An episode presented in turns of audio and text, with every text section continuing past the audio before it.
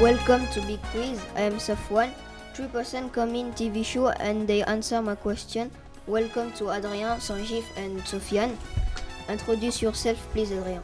Hi, my name is Adrien. I'm 13 years old and I'm student. Sanjith Good morning. Uh, my name is Sanjith. I'm student and I'm 13 years old. and Hi, my name is Sofiane. Uh, I am 13 and I am a student. Okay, are you ready?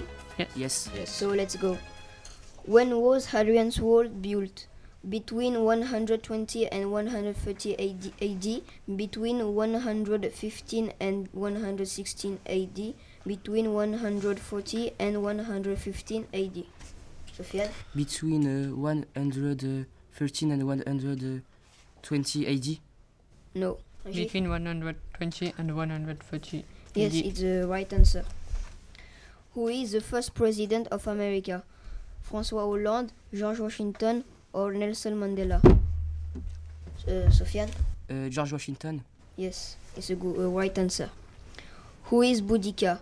The King of England, a Roman general, or the, or the leader of the Celts rebellion? Adrien? Uh, she is the leader of the Celt Rebellion. Uh, yes. Who was created a Battlefield 4? Respawn Entertainment, DICE, or Ubisoft?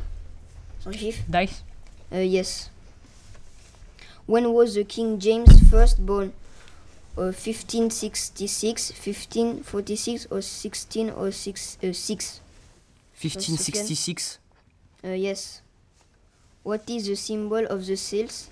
Eagle, crocodile, or tiger? Eagle. Yes. How many inhabitants are there in London? 8 million, 12 million, or 10 mi- billion? Sofiane? Uh, 8 million. Uh, yes. And the last uh, question Who was the principal actor of Iron Man? Tony Stark, Robert Downey Jr., or Pepper Potts? Sanjif? Robert Downey Jr. Okay. So the winner is Sofiane. You win uh, ten thousand dollar and the and the, la- the Last of Us and Battlefield 4. So the big quiz is finished. See you to the next show with a new candidate. So goodbye. Goodbye. Goodbye.